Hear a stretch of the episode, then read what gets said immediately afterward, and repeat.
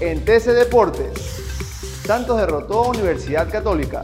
El equipo dirigido por Fabián Bustos venció 1 por 0 a la Chatoley. El gol llegó sobre el final del partido. Esta derrota deja lejos de la clasificación a los ecuatorianos.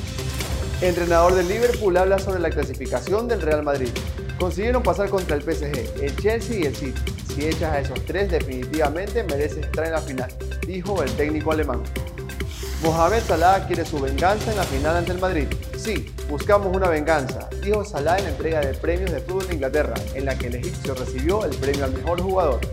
Para más información visita tctelevisión.com slash deportes. También puedes visitarnos en nuestras redes sociales como arroba. Soy Joel Alvarado y esta fue una emisión más de TC Deportes. TC Podcast, entretenimiento e información, un producto original de TC Televisión.